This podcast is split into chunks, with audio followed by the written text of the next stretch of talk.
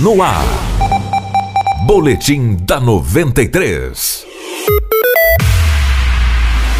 Maicon Esteves, que é o piloto sobrevivente da queda do avião em Peixoto de Azevedo no dia 3 de novembro, retornou para sua cidade 1 de maio, no Paraná, ontem à noite. Emocionado, a primeira pessoa que o piloto abraçou ao desembarcar no aeroporto de Londrina, no norte do estado, foi a mulher dele, que está grávida de seis meses. Rebeca Freitas espera pela primeira filha do casal, que vai se chamar Bianca.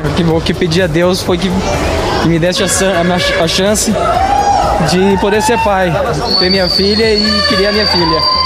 De não nascer sem pai. Além da mulher, familiares e amigos o aguardavam no saguão do aeroporto carregando cartazes. Ele chegou lá por volta das 19h40 do horário local. Também emocionado, o seu Martinho, que é pai de Maicon, disse que a volta do filho para casa foi um de seus maiores presentes. A alegria do mundo, a gente não tem o Pai do Céu me deu o maior presente de Natal que eu tive na minha vida foi meu filho chegar aqui com saúde. Maicon recebeu alta na quarta-feira, depois de 35 dias internado para tratar de queimaduras e também infecções sofridas em decorrência do acidente. A mãe dele estava acompanhando o tratamento e viajou com o filho de volta para casa. Maicon estava internado em um hospital particular de Sorriso. Esse foi o boletim da 93, outras notícias ao longo da programação. Boletim da 93.